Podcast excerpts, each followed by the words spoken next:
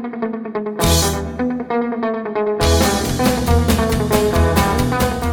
Olá, e muito bem-vindo ao PokerCast do Grupo Super Poker. Eu sou o Guilherme Calil. Eu sou o Marcelo Lanza. E chegamos à segunda parte do grande campeão brasileiro, William Sestari. Que figura, que grande campeão temos. Lembrando, claro, PokerCast é trazido a você pela Pay for Fun, pela SX Poker. Perguntas, participações, sugestões, promoções e comentários. O nosso e-mail é pokercast.gruposuperpoker.com.br, Instagram e Twitter, arroba Guicalil e arroba Lanzamaia. O nosso telefone é 31 975 18 9609 para nos mandar mensagens de áudio ou, claro, para entrar no nosso grupão do WhatsApp. E vamos correndo para as notícias, Marcelo Lanza. E vamos correndo para a nossa sessão de notícias, porque não está fácil, senhor. Não está fácil, não está fácil para nós. Quando pedimos um ano mais calmo, um ano com menos polêmica, nada mais, nada menos, surge outra história vindo, só que agora do 2 plus 2.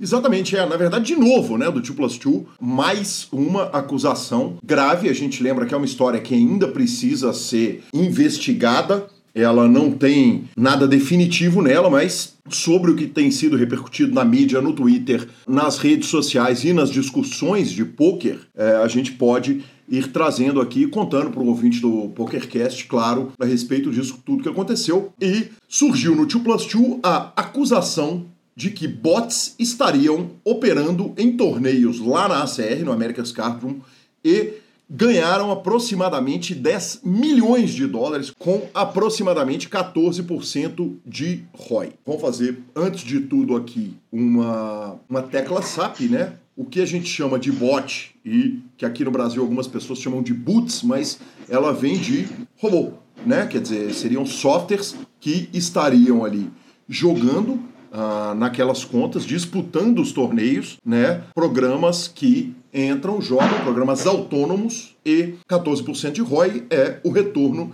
de investimento. Quer dizer, em, em, é, é, é, em números gerais, o percentual. A cada 100 dólares puxa 14 dólares, é isso, pronto. Perfeito. Resumindo.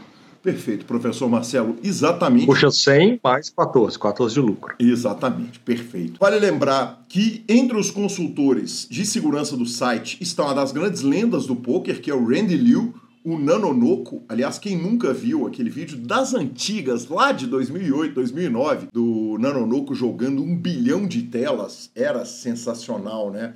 Foi o primeiro cara que a segurança do site falou: a gente quer ir aí na sua casa para ver você jogando, porque a gente não acredita que alguém joga com tamanha qualidade e ele é um dos consultores de segurança do site. E sobre a ACR, Marcelo Lanza, é importante dizer o seguinte: o site é um site muito vocal nas redes sociais, ele fala muito a respeito de segurança e ele tem uma boa escuta com a comunidade de poker. Uh, recentemente, vale dizer que a ACR anunciou o reshuffle do pot limit Omar. A gente chegou a falar a respeito disso. Tenho quase certeza, Lanzinha, que a gente falou sobre isso, que numa medida de segurança, as cartas que os jogadores estariam foldando no jogo de pot limit Omaha, elas seriam colocadas de volta no baralho e teriam a chance de ser redistribuída para os jogadores, né? Isso evitaria, por exemplo, que um jogador A que tivesse em collusion com o jogador B soubesse, por exemplo, ah, se você foldou o as de paus, ele não vai mais bater na mesa. Então um, rei, um, um flush em rei que eu tenha é o flush nuts.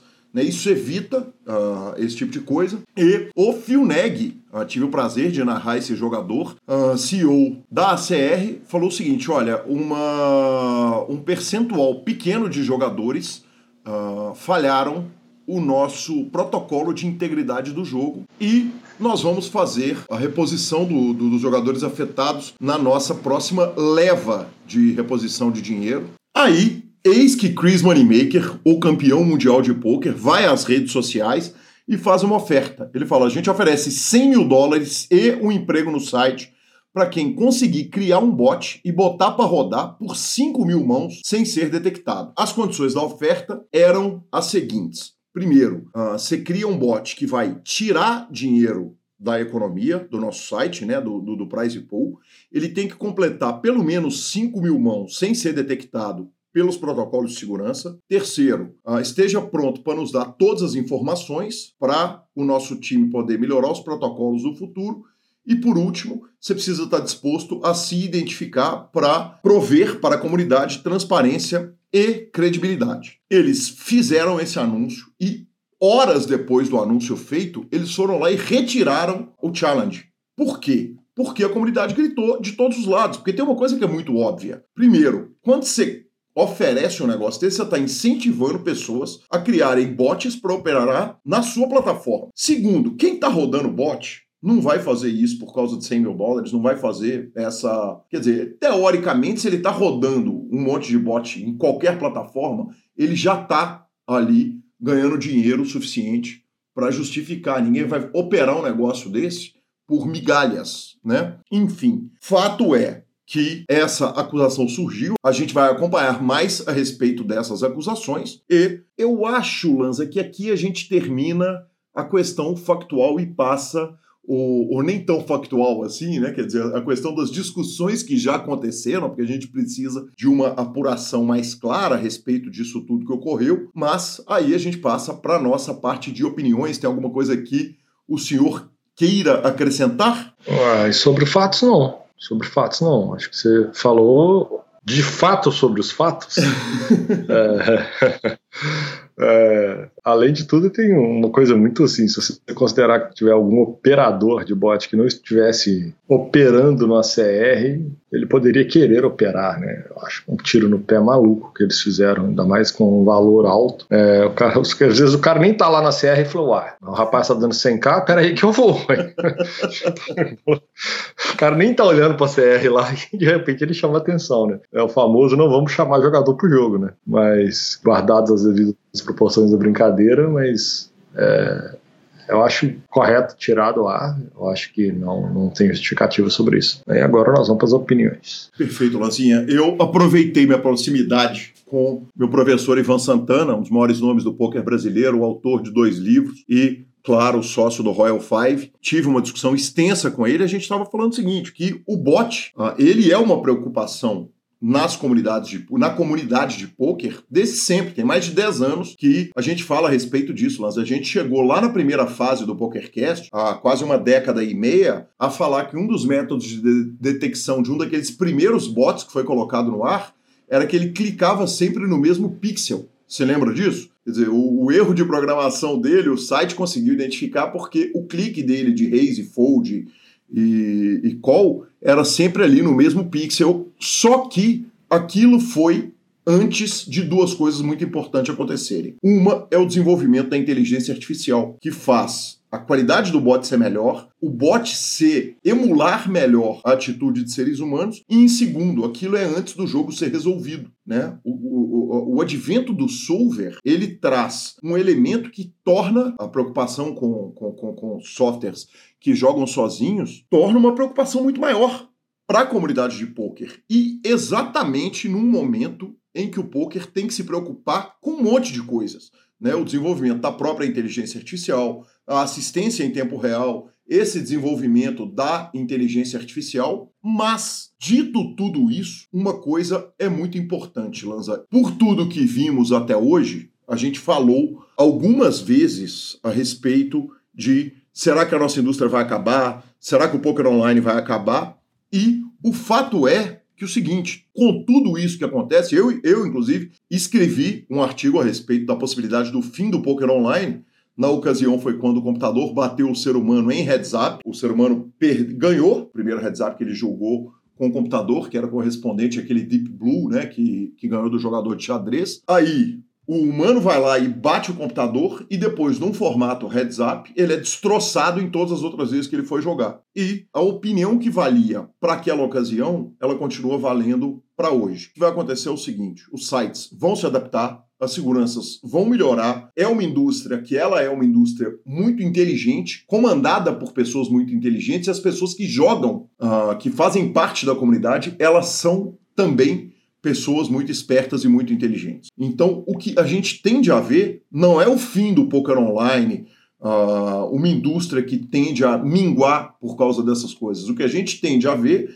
é uma guerra mais ou menos tipo é o doping e o antidoping no esporte, em que os melhores sites, os que cuidarem melhor, os que protegerem melhor os jogadores, vão acabar sobrevivendo e ficando na indústria e pegando a maior parte do pool de jogadores. E por fim, para eu encerrar a minha parte de opiniões a respeito dessa história, mais uma vez, o que foi apresentado foi apresentado por jogadores, por gente da comunidade do poker no site 2 Plus 2. Como aconteceu no problema que nós tivemos semana passada, como aconteceu no problema que a gente teve há mais de 15 anos, no caso Pot Reaper e Ultimate Bet. Então é por isso que é necessário que Hand Histories sejam disponíveis, Sharkscope esteja disponível, que por mais que o data mining ele seja uma preocupação para a saúde do poker online, o jogador ter acesso às informações é super importante, porque normalmente esses alertas partem diretamente da nossa comunidade.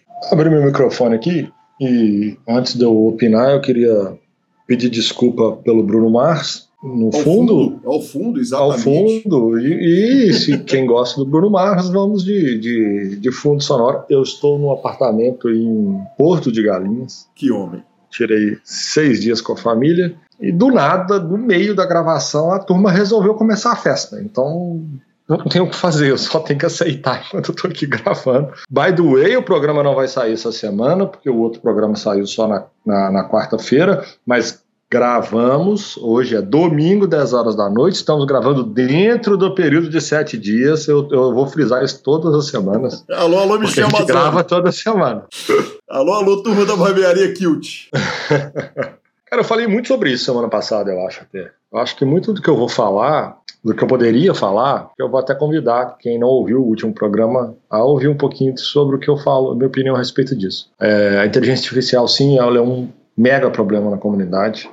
Só que ela serve para os dois lados, mano. Essa é, esse é o bacana da, da indústria e do mundo. Ela serve para os dois lados, cara. Do mesmo jeito que vão ter inteligências artificiais e bots melhores rodando, vão ter inteligências artificiais para poder pegar esses bots e nós vamos voltar para aquele ponto que eu sempre repito: é um jogo de gato e rato. O que a gente não pode é ter permissividade, passividade dos operadores. Enquanto os operadores estiverem interessados no mercado dele, em proteger o mercado dele, em proteger os seus jogadores, em proteger o seu maior patrimônio, que são os jogadores, eles vão correr atrás de ter um gato cada vez mais forte para pegar os ratos e, eventualmente, o rato vai fazer um estrago e o operador vai atrás e vai tirar e vai fechar aquela porta e nós vamos continuar nesse jogo. E esse jogo acontece em qualquer profissão, em qualquer negócio do mundo, de banco a jogo de pôquer. E tá tudo certo. Só que quando é com a gente, a gente também tem um pouquinho de. Infelizmente, né, a gente, no nosso mercado, às vezes quando é conosco, assim, que é esse tipo de notícia ruim conosco, a gente sente, pô, a gente volta um pouquinho naquela, naquele histórico dentro do nosso coração que tá lá numa pontinha, por mais que a gente fale tudo de bom que o jogo tem, é falar, pô, o jogo é roubado. Solta aquela frase, sabe? Do nada, ela vem da alma, do nada, assim. E não, cara, a turma é muito séria. Não a turma, não posso falar a turma é muito séria. Assim. É, as pessoas que são sérias estão trabalhando no meio. Então, o que eu sempre falei, é, eu não, não vou vir aqui defender a minha camisa, nem, nem, nem defender nenhuma camisa específica, mas eu vou defender a camisa de pessoas sérias que trabalham no meio. Cara, você se sentindo incômodo onde você está jogando? Muda. Procura saber se lá tem um, um, um, sistema de segurança legal. Procura saber se, se lá os caras correm atrás do jogo limpo. É isso. Cara, não, não adianta. Aqui eles estão me roubando. Cara, muda. Procura vão ter opções sérias no mercado. Não se sujeite a isso, não se sujeite a esse tipo de desconfiança. Agora, também é, é diferente a desconfiança da paranoia. Porque todo lugar que você fosse achar que vai ser roubado, também aí talvez o problema seja entre a cadeira e o computador e não entre o que chega do computador na imagem, né? na imagem da tela para você. Não é não, no, no clique do mouse. Aí também não tem milagre que se faça. Mas cadê muita gente interessada que esse mercado cresça, perpetua, desenvolva, seja cada vez mais seguro. Isso eu tenho certeza. Eu, eu sou um operador de jogo e eu 100% das minhas opiniões quando eu me reúno em relações a estratégias de operação de jogo são segurança, proteção ao jogador iniciante, como que a gente pode... Cara, é, é sempre trabalhando nesse meio. E todo mundo que é sério quer isso, cara, porque a melhor forma do jogo crescer e de você, profissional, ganhar dinheiro é a gente ter mais jogadores recreativos no mercado. Para a gente ter mais jogadores recreativos no mercado, vocês vão ganhar mais dinheiro, não tem conversa. Essa é a base, mas a gente precisa que eles estejam seguros e que vocês também estejam seguros e que e para esse é, o, é o mundo ideal que todo mundo quer cada vez mais gente chegando, cada vez mais gente nova sendo apresentada para o nosso esporte, cada vez mais gente nova se apaixonando pelo nosso esporte, cada vez mais gente nova jogando e todo mundo jogando em ambientes seguros. E aí é o mérito seu de chegar e jogar melhor que ele, de ganhar o dinheiro e tá tudo certo. Tá tudo certo. Meritocracia, justiça e tudo mais. Certo? Bala para frente. Perfeito, professor, perfeito. Seguimos para a nossa próxima notícia. CPH já está rasgando o jogo. Na hora que esse programa for pro ar, eu já vou ter narrado uh, a mesa final com, obviamente, os grandes nomes do poker, né? A gente vai vendo as notícias lá e figurinhas vão se repetindo, mas tem uma figurinha que não se repetiu, uma, um acontecimento que vem direto fato do H2, fato, fato, novo. Fato, fato novo. novo. Por incrível que pareça, inclusive, fato novo. Por incrível que pareça, Radiola, José Raulo Vogan é o grande campeão de um torneio do CPH, primeiro título do Campeonato Paulista, que esse cracaço pré-história, lenda do jogo, ganha. E logo, claro, no torneio Jate Game. Que homem, hein? Que homem maravilhoso. Eu vi a fotinha do rádio e falei, ah, aí sim, aí sim.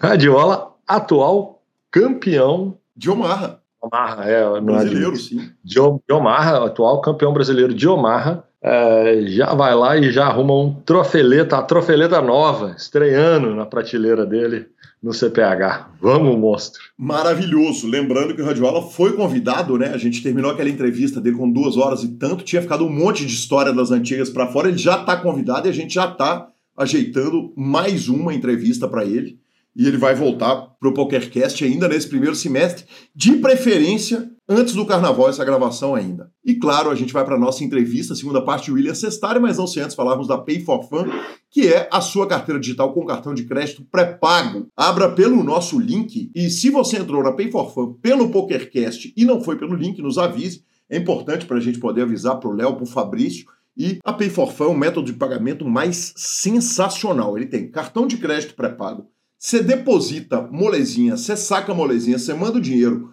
para o cartão de crédito, e aí você usa o cartão de crédito para pedir seu Uber, pedir iFood, enfim, qualquer coisa. Você quer colocar o cartão, você vai lá, usa o seu cartão da Pay. É aceito, uh, a Pay for Fun opera com os principais sites de poker e de aposta esportiva e a gente fica com a palavra de Rodrigo Garrido. A Pay for Fun é uma empresa brasileira e por isso ela está totalmente regulamentada, tudo certinho, tudo dentro do que precisa ser. Se você tiver qualquer tipo de problema, você tem acesso direto aos donos, conversa com eles, né? Você pode me chamar, chamar o guia, a gente está aqui para estar tá ajudando, né? Você não vai ter problemas com saque, com transferência, com a Pay. Se tiver, você tem a quem recorrer e a quem falar. A gente teve caso agora recentemente de outras operadoras que tiveram vários jogadores, inclusive jogadores regulares conhecidos que tiveram problemas de contato, que você manda, você só consegue mandar e-mail, você não tem uma pessoa, um representante, alguém que você tem acesso para estar tá falando e demora 10, 15 dias e o e-mail não vinha de volta. Você ficava com seu dinheiro preso, não conseguia sacar, então com toda certeza que na PEI esse problema você não vai ter. Que homem, Rodrigo Garrido. Vamos para William Cestari há um ano e três dias, ou há um ano e quatro dias, você estava uma noite de Réveillon em algum lugar do Brasil ou do mundo, que eu não vou fazer ideia de onde, de onde foi. Tava, tava em Iriri, Iriri. Maravilhoso. Próximo agora para Maravilhoso. Já passei Réveillons e Carnavais lá. E aí, de repente, você dá aquela olhadona pro mar e fala o seguinte: agora esse vai ser o meu planejamento para 2023. Qual que era o plano? Não, é, é, o plano era esse. Vão, é... vão, vão grindar só o live ou vão jogar online, focando Não, o foco, live, o foco meu, foco meu ainda seguia online, mas não, não na rotina que eu tinha de ficar 24 horas preso ali. Era porque eu queria também, né? Eu poderia ter, ter conciliado isso melhor, mas enfim. Uhum. Já passou, foi um erro e espero nunca mais cometer.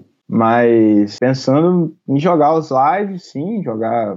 Acho que aqui pode falar, jogar as KSAP, jogar BSAP. Pode falar o que você quiser. É, então, só que eu não poderia deixar de mão o online, porque o online é, é onde que tá, a maior parte da renda nossa, né? Sim, onde o, você joga de casa também, né? É, e o, o live é mais caro, né? Pra você. Você tem gastos, tudo. Sim. Mas enfim, cara. O aí... Espírito Santo tem um circuito representativo, porque o Espírito Santo é terra do Boteon ao Teles, do Breda, a, a, a, quer dizer, aquela turma toda. Bubble Boy. Exatamente, aquela turma toda gigante do Espírito Santo e tão querida, até o Hudson Corteletti, que me deu a pior falinha que eu já tomei Sim. no live da história.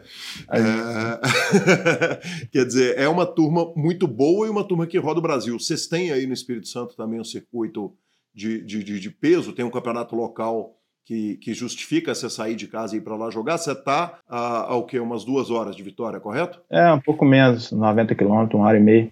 Perfeito. Mas, cara, então, tinha a CESP, que era a Copa Espírito Santo de Poker. Perfeito. Acho que foi o primeiro, foi o primeiro, assim, a nível estadual que eu joguei. Acho que começou em 2017, 2018, não lembro, que era o, o Breda, Farage e o Teles. Eu não me lembro, mas eram uns três que eu organizava, né?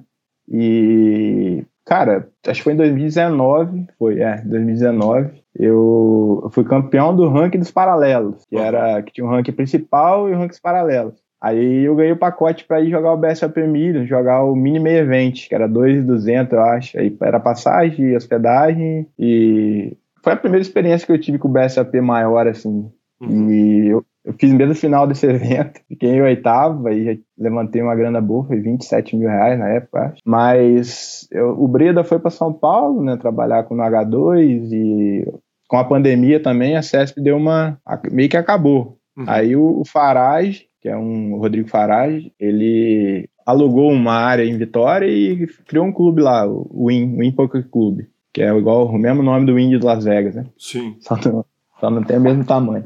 Uhum. Mas aí ele criou o WPF, que era o Win Poker Festival, acho que é alguma coisa assim, né? Acho que o último foi 200k garantido, se não me engano, que teve. E é um evento bom de jogar, cara. O High Roller é 1k de Bahia, que eu costumo pagar 20, 25 mil pro campeão. É, o meio evento também, meio, meio evento é 350 reais, costumo pagar uns 15 mil pro campeão. E esse ano fui campeão estadual também, fui campeão do, do WPF geral. Que homem Aí maravilhoso. fala que eu tenho que parar de jogar os rankings, senão a turma vai desanimar de jogar. que homem Para maravilhoso.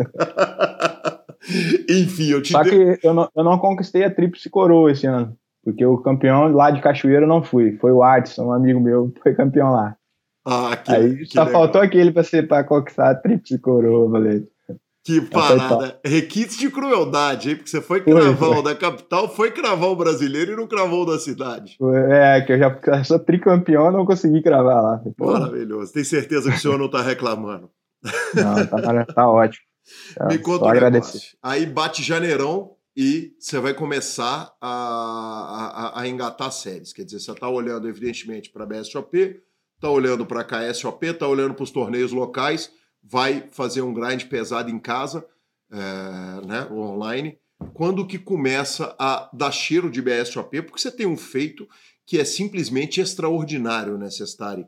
A uma uhum. etapa, uhum. você começa muito bem em São Paulo, cravando dois torneios na, uhum. na primeira etapa do ano, e não fosse suficiente, você chega no final do ano e cava três na penúltima etapa, correto? Lá na primeira, você já começa a olhar para o ranking e falar, talvez dê para eu ser campeão brasileiro? Então, a primeira etapa foi curioso, porque é, acho que o primeiro que a gente participou foi um KSOP no Rio, que a gente foi. O primeiro foi em janeiro ou fevereiro, se eu não me engano. Uhum. Então, a gente foi até de carro, saiu eu e eu, uns amigos aqui, o Murta, o Adson, o uhum. Dudu, o seu Ivan, se eu não me engano. Aí a gente foi, foi jogar o KSOP, sim, meio que despretensiosamente. Vamos lá, mais para brincar na galera.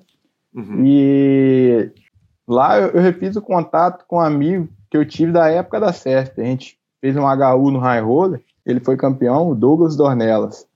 Ele é de Vitória. A gente fez contato lá no KSOP e eu queria jogar o BSOP de São Paulo, só que não estava tendo ninguém para ir comigo. E cara, se não tiver ninguém para dividir o apartamento, para dividir o hotel, fica, fica difícil, né? Uhum. Aí eu, eu, conversei com esse Douglas, a gente falou, ah, a gente vai conversando. Aí chegou próximo ao, ao evento, ele falou, ó, oh, William, eu vou, só que eu não posso ir todos os dias. Aí eu falei, cara, vê qual dia você pode ir, ah, tal, tal. Aí a gente pegou mais a reta final. Acho que deu para jogar o meio evento, pegar o último flight, se não me engano.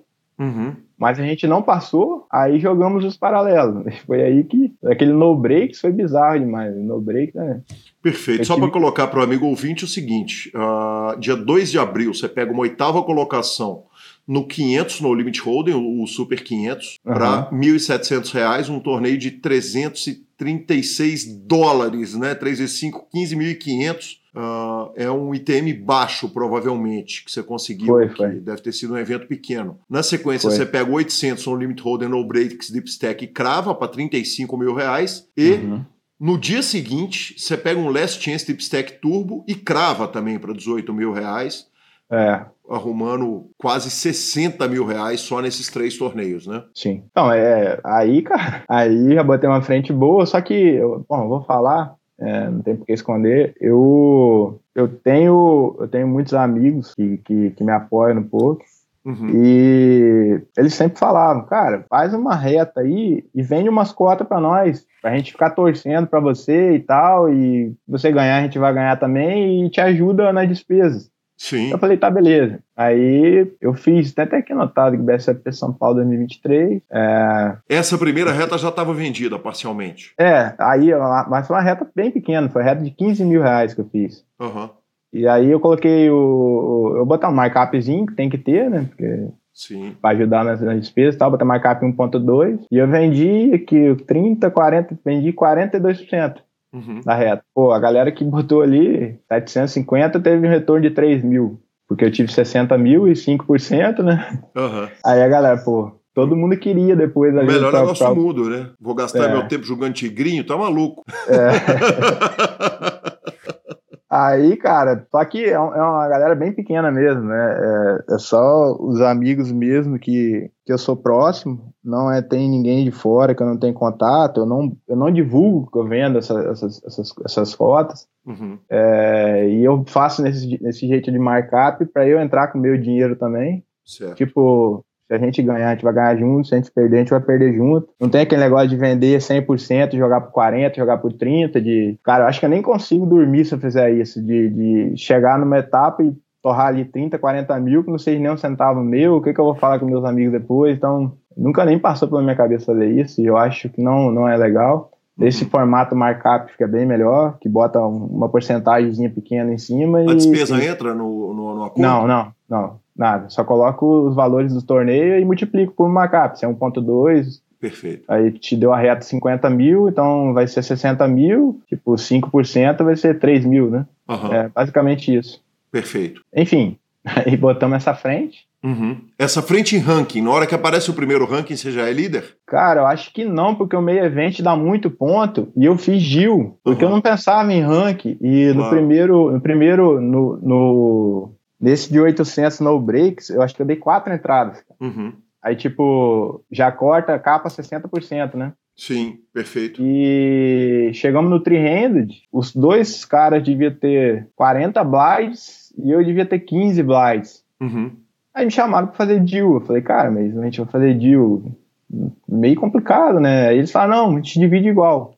Uhum. Aí chamamos fora, fizemos lá as contas, aí tem que deixar uma porcentagem pro campeão, né? Que tem que ser. Eu não me lembro quantos por cento que é, se é 5% ou 10%. Eu acho que é do 10% restante, que 10% sobra. Eu acho, acho. É. É. Aí foi, então o salto foi de, de, tipo, o terceiro ganhava, ganhava 20, o segundo era 29 e o primeiro era 47, alguma coisa assim. Aham. Aí no deal já ficou tipo 28 para cada um, quase a premiação do segundo, e a gente ia jogar por 9. Uhum. Aí, cara, eu nem aí pra ranking, eu falei, pô, como que eu vou negar um deal desse, né? Apesar de eu, eu tava vendo que eu tinha Ed ali com os dois, mas, pô, tava muito dis- disparidade as fichas. Eu falei, vambora, vambora. Aí eu acabei fazendo pouco ponto nesse evento, porque era um evento, deu muita gente e muitas entradas, e era, tipo, acho que era a mesma pontuação de startup, se eu cravasse, ia ser 520 pontos, mas aí eu fiz 200 e pouco, porque teve a capada do, do, do número de entradas e teve a capada do deal. né? Eu Perfeito. Aí vamos para Brasília, arrumamos mais uma cravada lá. Que o, o, mil. Foi o In The Button. Exatamente. O, o Foi. In The Button, se eu estou fazendo minha conta certa, foi 1.200 reais, o buy-in do torneio. Você crava para 9.100, ainda pega mais uma reta final no No Breaks, 14 colocação. Uhum. Ao término do BSOP Brasília, você já está na ponta do ranking, pelo menos na, na, na- parte de cima da tabela, certamente É, você eu tá. tava, eu tava na parte de cima já.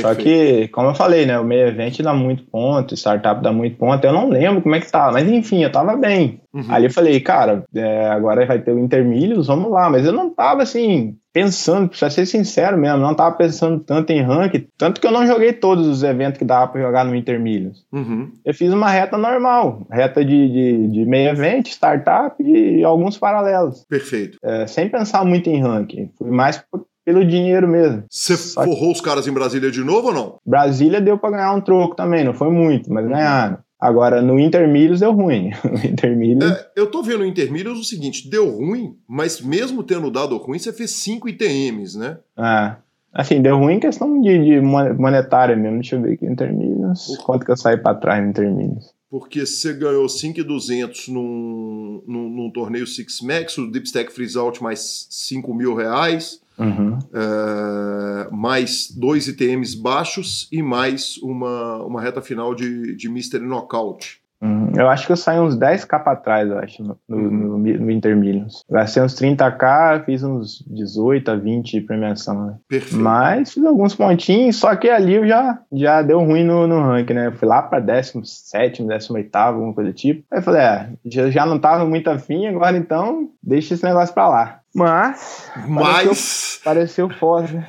aí chegou a catarata na sua vida. O senhor vai embora, pega o voo, vai pra Foz do Iguaçu, longe pra caramba, vai pegar é, é, é, uma boa distância do Espírito Santo. Caralho, nunca tinha ido pra Foz, nunca. Demais, né, cara? Demais. Na real, nunca tinha saído de, de, de Rio de Janeiro, São Paulo e Espírito Santo. Eu nunca tinha ido pra outro estado, a não sei esses três. Foi a primeira vez que eu, que eu saí um pouquinho mais longe, vamos dizer assim. Perfeito. Eu costumo brincar que quando a gente vai bem no torneio, a gente acaba não conhecendo o destino. Deu pra conhecer a catarata ou você tava só cravando o torneio? Porque foram três Deu, primeiras colocações, uma quinta e uma sexta colocação, um- uma série como poucas que o senhor fez. E aí, a partir daí, eu tenho a impressão, William, e te peço para me corrigir se estiver errado. A partir daí, a imprensa passa a tomar conhecimento de quem é, o É, William. aí eu apareci no cenário. Falei, Porque agora- a gente tinha dado a notícia lá, o Super Poker havia dado a notícia da sua segunda cravada, né? Primeira e segunda cravada Aham. lá no Best of Millions. Mas até então, é, a gente não tá imaginando. O próprio PokerCast foi citar o seu nome pela primeira vez quando você crava três torneios em Foz do Iguaçu. Uhum. Cara, é, ali em Foz foi. E tipo, eu fui com a namorada, os meus amigos foram com as esposas. Uhum. A gente foi assim, vamos lá jogar poker e passear. Tanto que a gente programou de um dia no, no- no Paraguai fazer compra, a gente programou de ir na Argentina, talvez no cassino, programou de ir nas cataratas, óbvio. Eu, Uhum. eu consegui ir no Paraguai, acho que foi no primeiro ou segundo dia, de manhã, e nas cataratas, a gente foi também. Eu não lembro o dia certo, estava bem cheio nas cataratas lá. É, deu pra curtir, mas no startup eu acho que eu não arrumei nada. Eu joguei um LAPT também, um turbo da noite, não arrumei nada. É, mas o que que eu joguei lá? Acho que meio evento, meio evento, eu não lembro se eu passei ou eu não consegui passar. uhum. Enfim, É, os torneios no- ITM é Super 500, Turbo Knockout, Super 500, um Dealer Choice, Omaha Dealer Choice e mais um. Turbo Knockout. esse delay choice foi bizarro. Mas o, o dele 500 foi de Omaha. Uhum. Omaha eu me defendo, eu não, não sou especialista, mas eu me defendo bem. Uhum. E os outros foram, foram o quê? Três turbo, caiu? Foi? Sim. Tá aqui Super 500, Turbo Knockout, Super 500, o Omaha Dealer Choice e mais um Turbo Knockout. É, acho que eu cravei dois turbo knockout e fiz duas FT. Do, um do Super 500 e um do Omaha Delay Choice, se não me engano. Uhum. É, foi isso. O, de- o, Delay Choice era, era botão escolhe. é, tinha seis tipos de Omaha, acho. Tinha o Courchevel, tinha. Tinha. Aí, é, vai ter Omaha High, Omaha High Low, deve Era, ter Pialo High Low, 5, Limit eu imagino que não vai ter. Não. Era, era Courchevel, High Low. Era Ah, quatro, O? cartas, qua- quatro cartas High Low e five High Low. Era isso aí, essas seis modalidades. Perfeito, E eu nunca tinha jogado nenhum torneio do tipo. perfeito. Só que tava ali, eu falei, vambora, vamos jogar isso. Estamos na, na, na chuva pra se molhar. E acabou que eu fui, fui indo, fui indo e caí até no, numa parada, foi justa, né? O Teles estava na mesa final também, o Teles é mais especialista nisso. Uhum. Tele especialista em tudo também, né? É, Teles, Teles Mix Game, ele é embaçado. Exatamente. E até, até no, no, no Millions, eu joguei o, o 20 games, né? Aham. Aí ele falou, joga lá, Cestário. Eu falei, ah, não vou jogar isso. Não, joga lá, velho. Joga quando você é o bot... você for o botão, aí você escolhe, tem oito a sete mãos, se não me engano, você joga essas sete mãos. As outras que não for, você deixa ela pingando. Aí eu acabei botando ficha lá, mas chegou uma hora que não tinha como mais. Eu tive que jogar o jogo dos caras, porque acho que foi Badui, Badui que eu caí. Uhum. Aí eu falei, Tess, como que joga esse jogo? Aí ele chegou pra mim e falou: Ah, isso aqui tem que fazer. Quatro é, cartas, cada uma do naipe, o jogo é É, não pode ter par, não pode. Eu falei, caralho, onde que eu fui amarrar meu jegue, velho? Mas pelo ranking, velho, foi o que tinha, né? Que demais. É, é, um jogo divertido até, mas tem que estudar, né? Tem que aprender no mínimo as regras pra jogar os, os Mixed Games. Né? Tem, ali não tem jeito. Ali você tá jogando contra os especialistas e a comunidade de Mixed Games do Brasil que tá crescendo é a cada dia. Ah. Me conta o um negócio, Cestari. E aí você chega pro BSOP Millions. Quando você chega, você já chega líder do ranking. Quer não, dizer...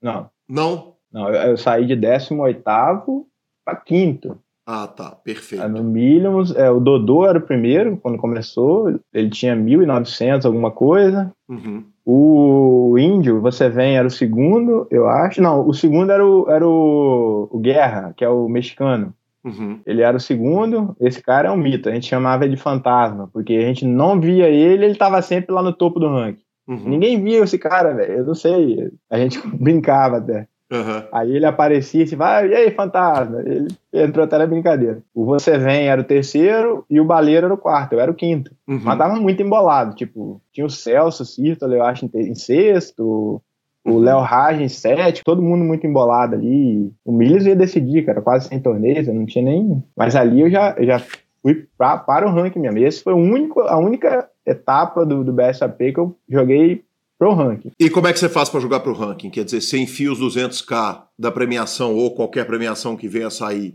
para dentro da cavalada ou você vende a cavalada normal e a premiação é sua? Então, Qual cara, foi o trato entre você e os essa, investidores? Essa foi, a, essa foi um problema. Esse foi um problema, porque, como eu falei, eu não gosto de ser meio que desonesto, não é desonesta a palavra, mas querer ganhar vantagem, levar uhum. vantagem em cima da turma. Uhum. Aí eu cheguei para eles e falei, ó, gente, eu vou jogar pro rank. Eu é vou ter isso. que fazer multitable? Eu vou, eu vou ter que jogar tudo. O meu ROI não vai ser bom, porque eu vou ter que deixar, um, tipo, por exemplo, se eu tiver numa reta no torneio pagando 300k, eu vou ter que deixar pingando ficha para jogar o daily 500, que vai pagar 20k. Uhum. Isso não é ver nunca, né, aqui na China. Uhum. Então, eu de vocês, eu nem queria comprar cotas, entendeu? Perfeito. Eu fui muito sincero com eles e falei, só que aí tem o outro lado também. Vai que numa dessa eu faço reta do meio evento e ganho uma nota, aí os caras que sempre estavam ali comigo não estavam mais e eu ia ganhar sozinho. E ficava nessa esse loop ali, nessa briga. Dilema. Aí, é, esse dilema. E acabou que eu fiz uma reta, cara, de uns 80k, batei muito tiro nele 500, muito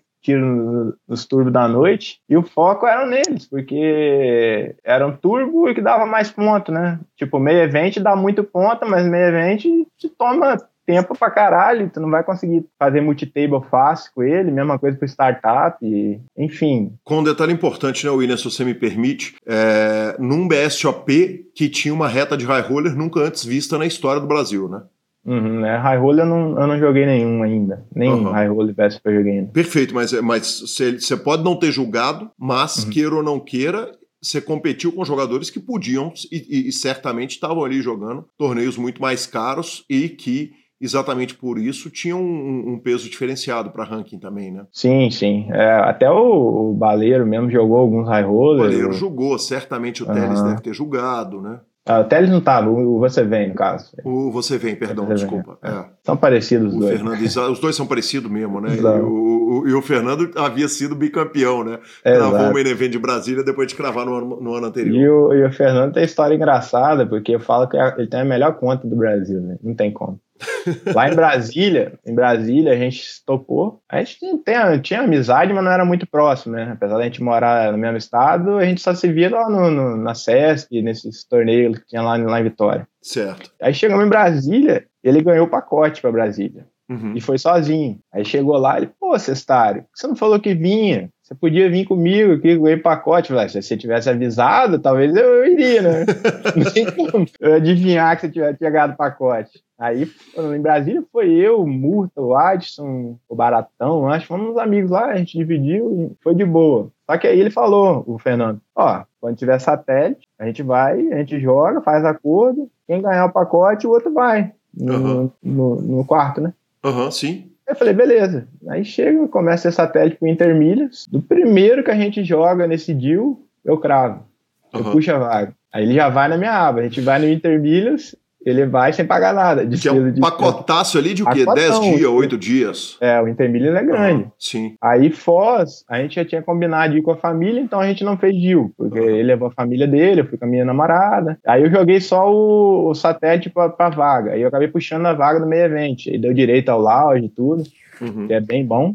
Só que no, no, no, no, no Millions, ele falou, vamos de novo. Eu falei, vamos de novo. Primeiro satélite que eu jogo, eu puxo a vaga de novo. Que homem maravilhoso. Eu falei, senhor. cara, eu acho que a conta, é, a, a conta boa é a do índio. Falei, Mas certamente, velho, exatamente. O negócio é trocar com os caras certos. Exato. Aí eu falei, cara, tá me devendo, hein? Tá me devendo, vai ter que me. Ano que vem. Só que aí ano que vem eu já ganhei os pacotes todos do BSAP. Ele não bateu na porta, não. Ah, mas você vinha me contando o seguinte: aí você falou: olha, eu, tenho, eu quero vender as cotas, eu não vou Ah. julgar os rollers, eu vou focar, eu vou fazer uma reta menos EV. E como é que a premiação entra nesse acordo da venda? Não, seria igual. Eu fiz ali, botei um markup baixo, bem Uhum. baixinho mesmo, e entraria. Só que a premiação do ranking, cara, era complicado de eu colocar nesse deal, porque teve, teve algumas etapas que alguns jogadores, alguns investidores não pegaram, outros pegaram. Uhum.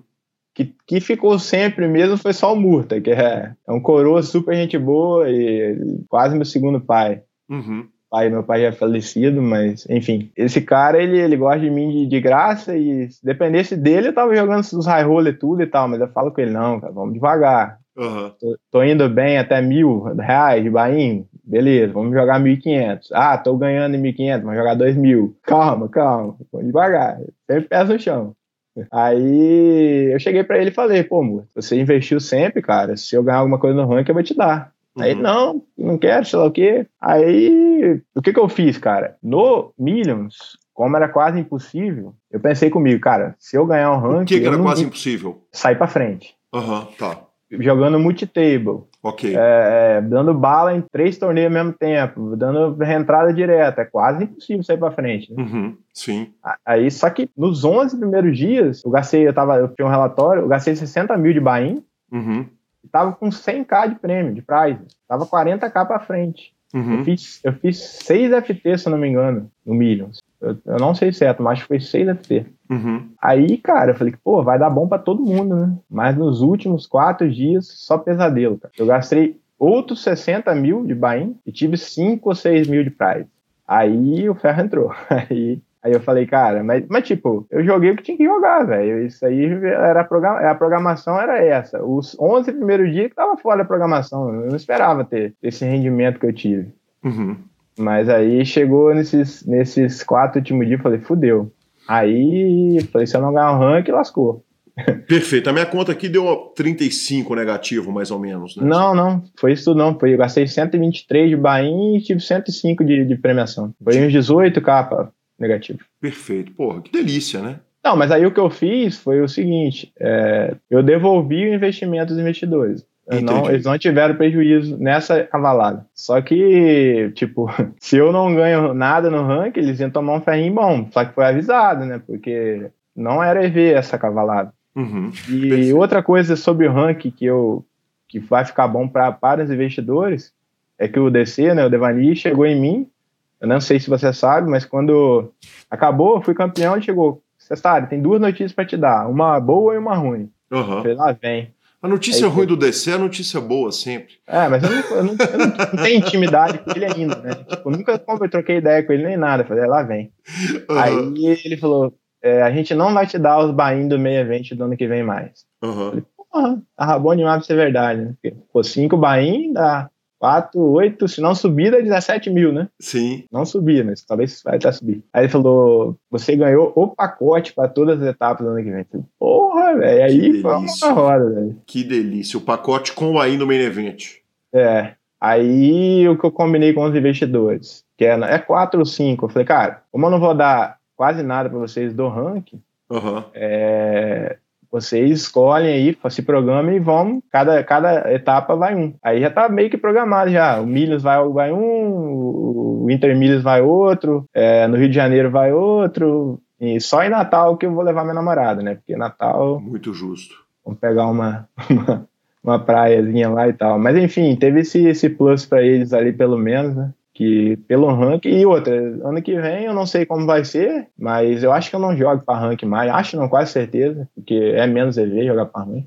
Uhum. É mais pela, pela glória mesmo. E os, tá, os 200k, ok, pô, foi lindo, 250k, né, mas, mas acho que para ganhar tem que dar muita sorte também, não é só ter habilidade. Perfeito, perfeito, que demais. Cestar, que história fantástica. Uh, eu tenho algumas perguntas, evidentemente. A primeira é o seguinte: a galera lá da prefeitura e, obviamente, a galera toda da cidade de Conha, uma cidade de 15 mil habitantes, é a terra cidade natal do grande campeão brasileiro de pôquer. Você virou notícia nacional, evidentemente, saiu no Super Poker, mas evidentemente saiu na Rede Globo, né, na, na, na, na Globo.com e em todas uhum. as mídias. Como é que foi a recepção na cidade? Ah, cara, foi, foi maravilhosa. Tipo, tinha uns amigos que falaram de, de ir no aeroporto e tal. Teve uns que brincaram de falar de corpo de carro de corpo de bombeiro. Que é razoável, nem... né? Aconteceu com o André Berlanda. O André Berlanda foi de carro de, de corpo de bombeiro.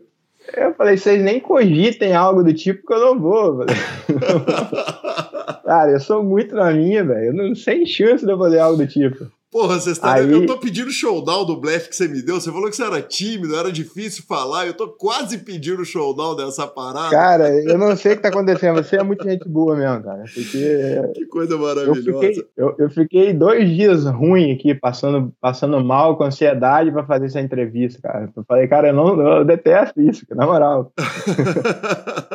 eu sou um cara, porra, velho se eu puder ficar sem falar, eu fico. Eu prefiro só ouvir e fazer. Agora, falar não é meu forte, nunca foi. Mas tá indo, né? Porra, tá louco. Melhor, melhor impossível, melhor impossível, exatamente. Mas, mas, mas, enfim, cara, teve. A prefeitura postou um, no Instagram lá, me parabenizando. A Câmara Municipal me mandou uma carta, eu nem sei lá o certo que, que é, de Sim, enfim, uhum. aonde que eu vou agora? No supermercado mesmo, a galera fala, ah, o cara do poker aí, pá, pá. Porra, que demais, cara, que demais esse reconhecimento. É. E, pô, nos clubes de poker onde que eu vou agora, todo mundo quer tirar foto, aí eu levava o bracelete, pô, todo mundo fala, leva, traz bracelete, traz, traz o bracelete. Eu meio que tímido, mas vamos lá, né, a galera tá pedindo. Aí tirei foto com a maioria que deu pra tirar e, cara, lá o, o Farage lá fez, fez dois quadros pra mim, muito top até aqui na estante dos troféus aqui. Muito top mesmo. Enfim, cara, é, é, é como eu falo, é, só tenho a agradecer o poker, porque nunca, nem, nem apesar de ser clichê, mas nem no meu melhor sonho imaginava de estar tá, tá passando algo do tipo, sabe? Que maravilhoso. Que maravilhoso. E, e festas? Quer dizer, teve um churrasco maluco, uma, uma festança de, de três dias? Como é que foi no, no, no que diz respeito à, à bebedeira e é. festas? Então, é, quando eu voltei, eu voltei na quinta, eu acho. É. No sábado tinha o encerramento lá no, no Bravo Poker Club, né? Que é o clube que tem em Cachoeiro.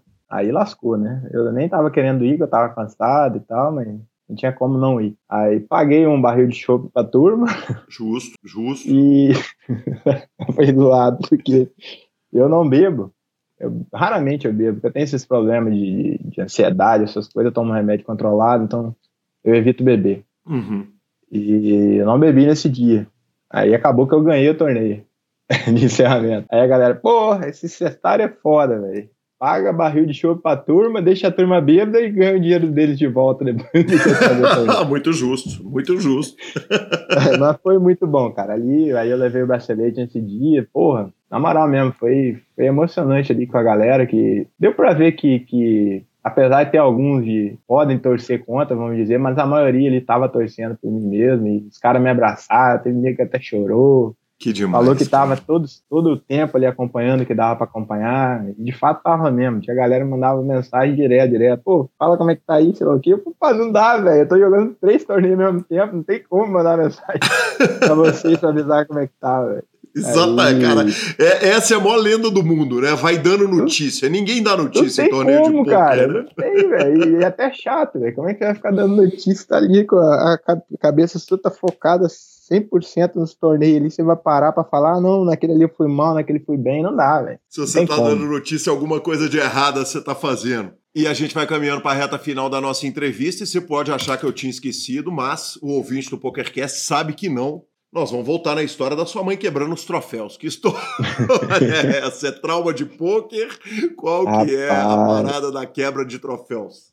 Não, ela quebra sem querer, pô. ela quebra querendo limpar, mas ela fica os que ficam na estante mais alta, aí pega poeira e tal. E na época nem tinha tanto troféu, acho que foi descuido dela mesmo. Ela foi limpar esse, cara, e era bonitão, cara. Era do ranking de 2015, do circuito cachoeirense, né? Uhum. Que é aquele que, que teve quatro etapas e tal. Foi o meu primeiro troféu, assim. É, acho que foi o primeiro troféu geral, acho que eu nunca, nunca tinha ganhado nenhum troféu. Uhum. Acho que foi no, na segunda ou terceira semana, ela vai limpar o trem lá e derruba ele no chão, quebra na metade. Eita! Aí eu falei, puta que pariu. E era um acrílicozinho, cara, aquele negócio não colava de jeito nenhum. Eu falei, fudeu. Falei, é, não é pra jogar poker mesmo, não.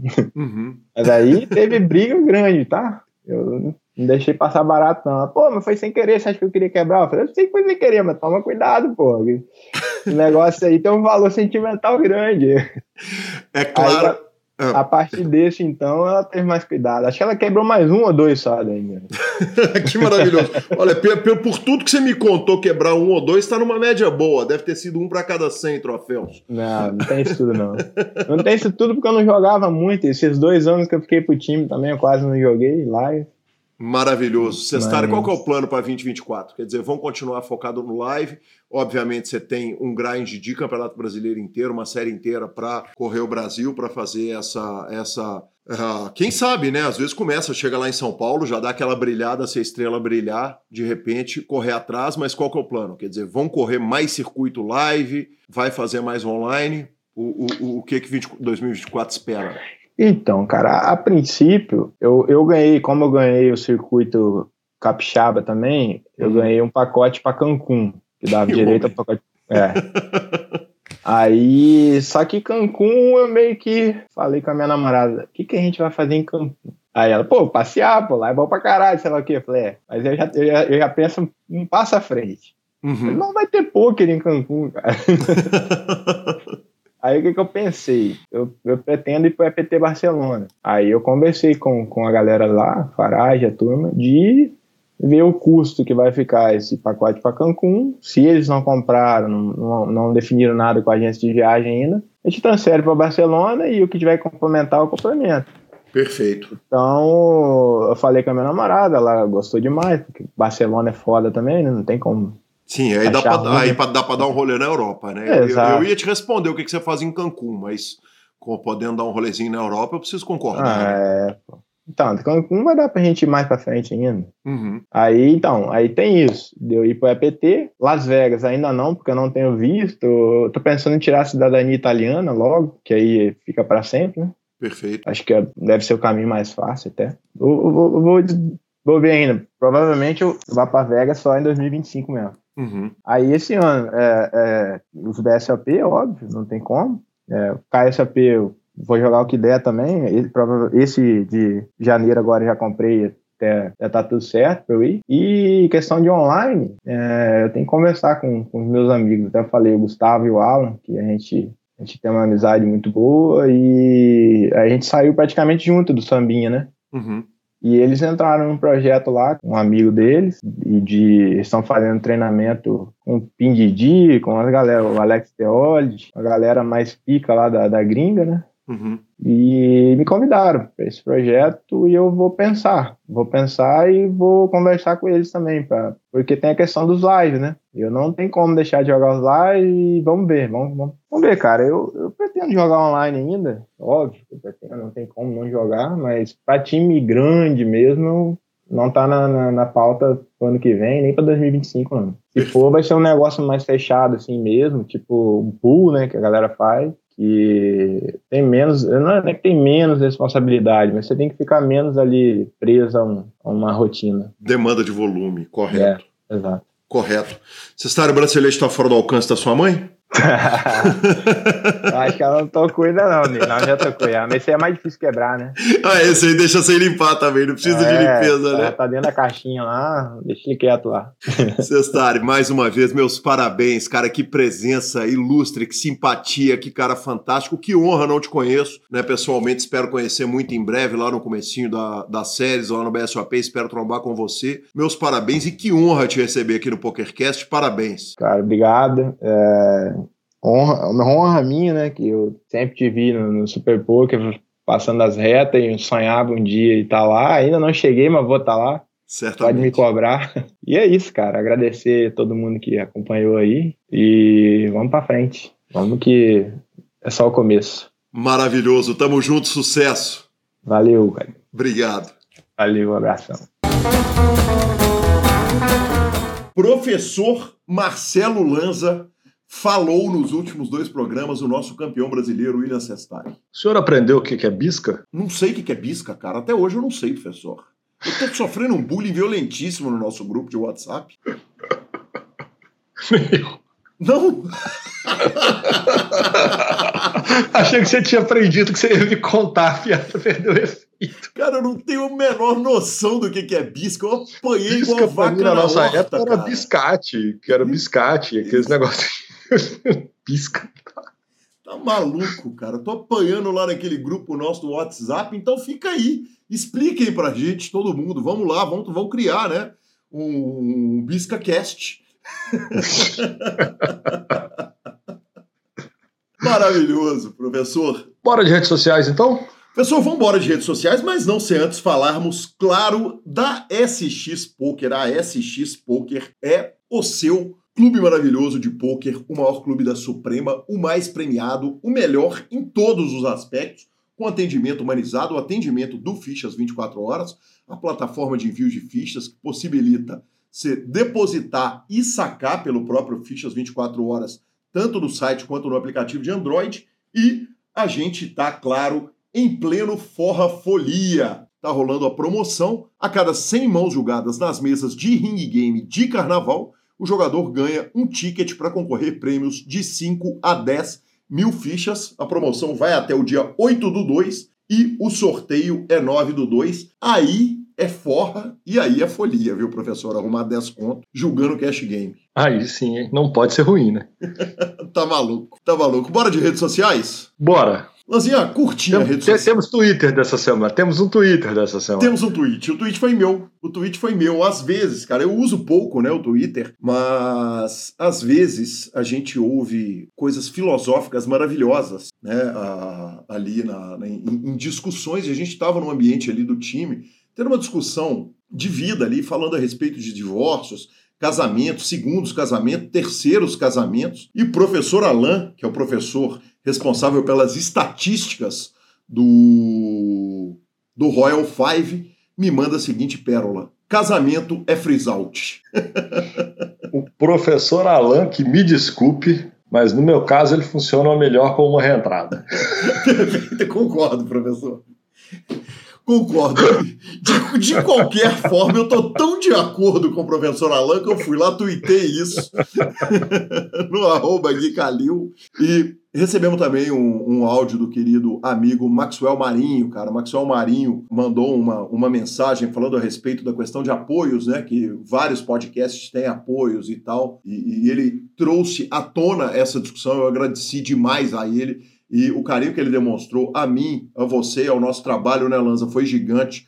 Eu compartilhei com seu áudio instantaneamente, então eu queria deixar esse abraço e o desejo da conta mais regulada do mundo para esse homem. É, foi sensacional, sensacional. Até fico brincando, né? Fico brincando que o e-mail já não serve para quase mais nada, mas pode servir para Pix, mas aí brincadeira e pior que nem serve, né, velho? E pior que nem serve, ele não tá em nada. mas muito obrigado pelo carinho. Maravilhoso, maravilhoso. Agora sim, vamos embora de finalização? Finalização, senhor. Superpoker.com.br, mais que poker, é Super Poker, na aba de clubes, a guia de clubes do Brasil, onde jogar a agenda diária de torneios no YouTube, as transmissões ao vivo. Agora vem. CPH já passou na hora que esse programa vai ao ar, devendo não tá chegando. Tem mais um monte de transmissão preparada, mibilisca.com, cobertura mal mal de torneios pelo Brasil e pelo mundo. E na Twitch o trabalho do querido Alan. Dica cultural. Marcelo Lanza, ganhei um livro de presente. Só um minutinho, deixa eu só pegar o, o, o, o livro, só para eu dar a informação correta. E no momento que ele anda sem camisa pela tela, senhores. Aí é com vocês. Fica na imaginação dos senhores. O que, que foi? O que, que foi? O que, que foi? aí é com o nosso, aí é com o nosso querido Matheus Querido editor. É. Querido editor. E ele vai resolver o que, eu falei. que você estava falando, vai para o ar é, ou não? Ele vai resolver, ele faça o que ele quiser com isso. Tá bom, não vou discutir. Deve ser sobre a minha barriga, mas eu não vou discutir. Não sobre a sua beleza, sim. Talvez sobre a minha nudez. Talvez. Bem provável, inclusive. Marcelo Lanza ganhei de presente de aniversário da nossa querida amiga Débora Pinho o livro Sobrevivendo no Inferno, uh, sobre os racionais, os racionais MCs, é do disco ali da primeira metade dos anos 90. E o livro, na verdade, é um livro de letras do disco. Eu não precisava das letras, porque eu conheço aquele disco de frente e verso, né? De trás para frente, eu conheço aquelas letras. Mas ele conta uma história muito legal a respeito do contexto social, Uh, do ponto de vista do que os Racionais agregaram para a nossa música, para a música brasileira. Eu considero o Sobrevivendo no Inferno um dos grandes discos da história da música brasileira, e isso foi confirmado na recente lista do Ricardo Alexandre, que fez um livro sobre os 500 maiores discos da história da música brasileira, e o Sobrevivendo no Inferno, salvo engano, está no top 10 e é bem legal o livro, então é uma graça, aliás. A capa é a capa do disco, a lateral é aquela lateral dourada, como uma bíblia. É demais, cara, demais. Então fica aí essa recomendação. E Lanzinha, terminei de assistir, assistir Richard. Richard. Terminou de assistir Richard. Terminei. espero, espero. Cara, como que você terminou de assistir Richard? Eu terminei de assistir a primeira temporada de Richard. Você ah, não tá esperando que eu vá assistir a segunda, né, senhor? Não, não tô, não tô esperando nada, porque eu só tô lembrando que eu tô no sexto episódio, porque sai toda sexta-feira esses modos em pílulas. Tá bom, que bom pro senhor. Você quer, você quer minha opinião é. a respeito à série que você me indicou? O senhor, o senhor se divertiu de alguma Ele é um forma? filme de super-herói sem capa. Ele é um filme de super-herói sem capa. Ele me fez rir, ele me deu uns sustos e ele me fez durante umas 20 vezes falar: pelo amor de Deus, isso é muito sacado, isso é muito exagerado. Não dá. O Lanza vai me pagar por isso. Mas no final das contas, valeu. Valeu a. Viu? Você te divertiu.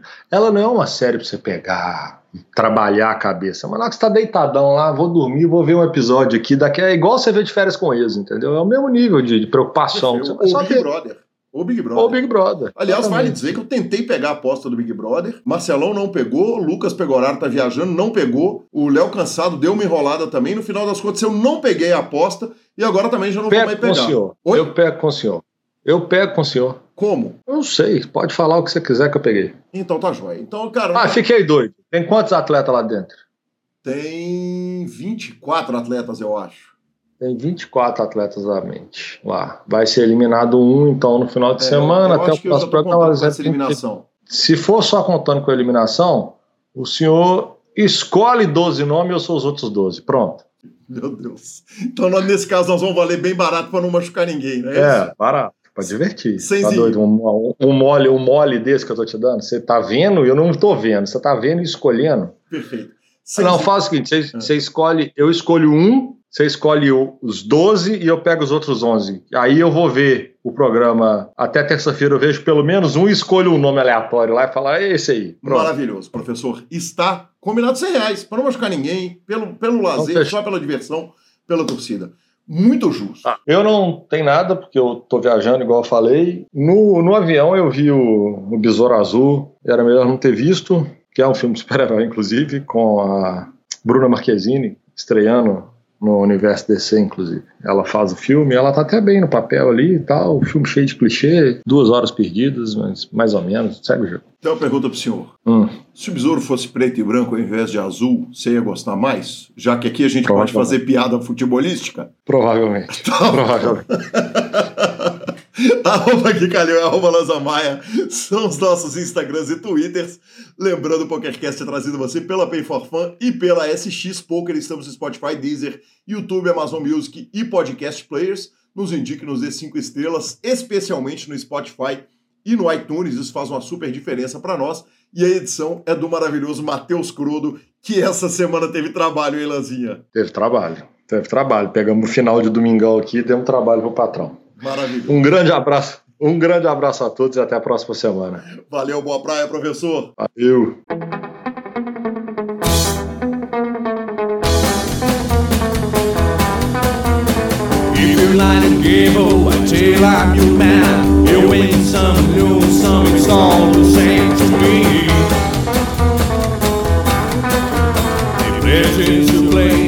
If